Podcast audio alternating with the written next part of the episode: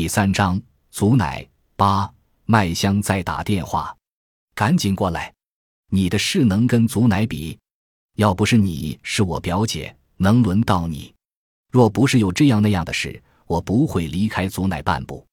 蚂蚁在窜，不一会儿，麦香的表姐宋慧气喘吁吁的赶过来，进门就说：“跑着来的，可惜没长翅膀，要不就飞来了。”麦香的声音有些冷：“祖奶睡觉呢。”你就不能低点？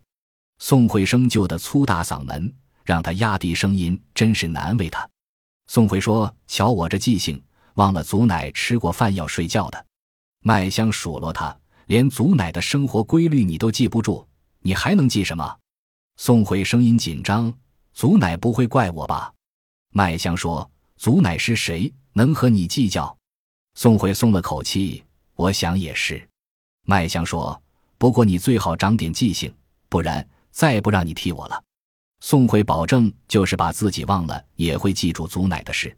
蚂蚁在窜，麦香说：“你听好了。”宋慧说：“我听着呢。”麦香说：“第一不准任何人进屋，天王老子来也不行。”宋慧问：“咱宋庄人也不行吗？”麦香严厉的：“任何人，你听不明白？”宋慧说：“明白了，我是说万一。”比如送品，麦香说他去镇里开会，回来的天黑。宋慧说：“好好，我记住了。”蚂蚁在窜，麦香说：“第二，你不能靠近祖奶，更不能摸祖奶的手。”宋慧说：“我洗过手来的。”麦香说：“洗了也不行。”宋慧说：“听你的。”麦香说：“第三，你的那些个烂事别烦扰祖奶，她今天累了。”光如花就絮叨了两个小时，想说改天约时间，我让你说够，听明白没有？宋慧说听明白了。第四个苹果，梨我已经削皮切碎。三点，你从冰箱取出来，温火慢炖，切记不要大火，更不能熬干。你瞪大眼睛盯着，要让祖奶吃上最新鲜的水果。宋慧问：可不可让祖奶嘴里含一片？麦香厉声道：不可。你真是个蠢货，俗人才啃着吃，你怎么能把祖奶与俗人比？阿呦，气死我了！宋慧声音带怯，我就是想想，不是为祖奶好吗？麦香呵斥，就你这脑子还替祖奶想？你是寒碜祖奶呢？宋慧连声说：“好好，我听你的。”麦香说：“一定要按步骤来。”宋慧说：“若有差错，你砸烂我的头。”麦香冷笑：“你的头有那么值钱吗？”宋回说：“那是又说错了，我一定牢记。”蚂蚁在窜，麦香说：“第五，你哪儿也不能去，不能离开半步。”宋回说：“哪能呢？这么个机会，我哪舍得？”麦香说：“上次你也保证过。”宋回说：“那不是因为忘了锁门。”麦香打断他：“不管什么理由，你擅自离开就该打。”宋回说。是是是是该打，麦香说：“你让我省点心。”宋慧保证，就是自家房屋失火，他也不会离开。麦香让宋慧把这五条要求背一遍。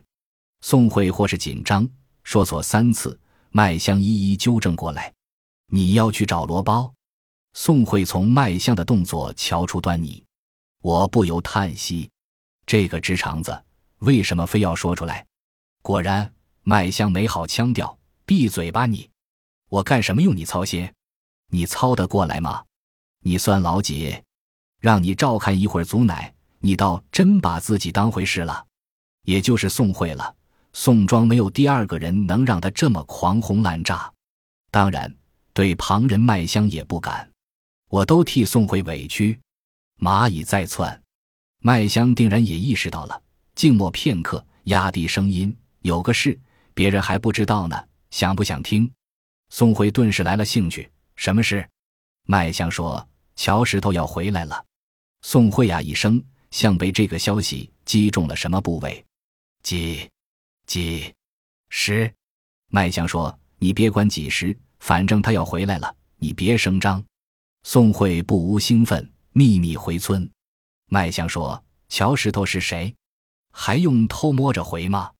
我是怕你声张出去，那些八竿子打不着的人都赶过来。乔石头可没祖奶这么好脾气，咱别踩雷，不能惹他生气。宋慧问他回来干什么？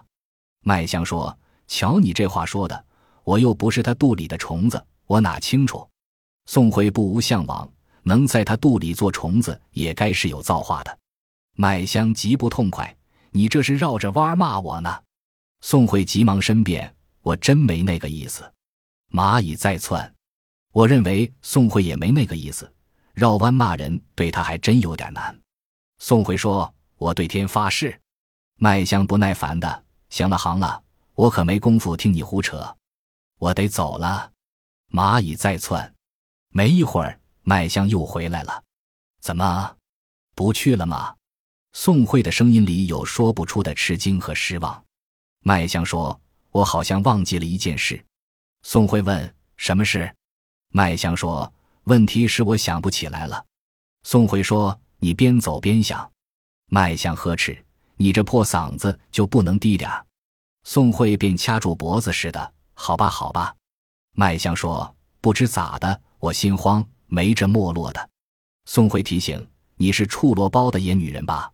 麦香恼火的：“瞧你这臭嘴！我是正经老婆，我会怕那个烂货？”宋回检讨，真是臭嘴，又说错了。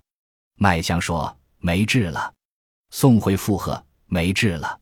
麦香说：“我嘱咐你的五条，你不会忘了吧？”宋慧再次发誓。麦香说：“我就相信你这一次。”本集播放完毕，感谢您的收听，喜欢请订阅加关注，主页有更多精彩内容。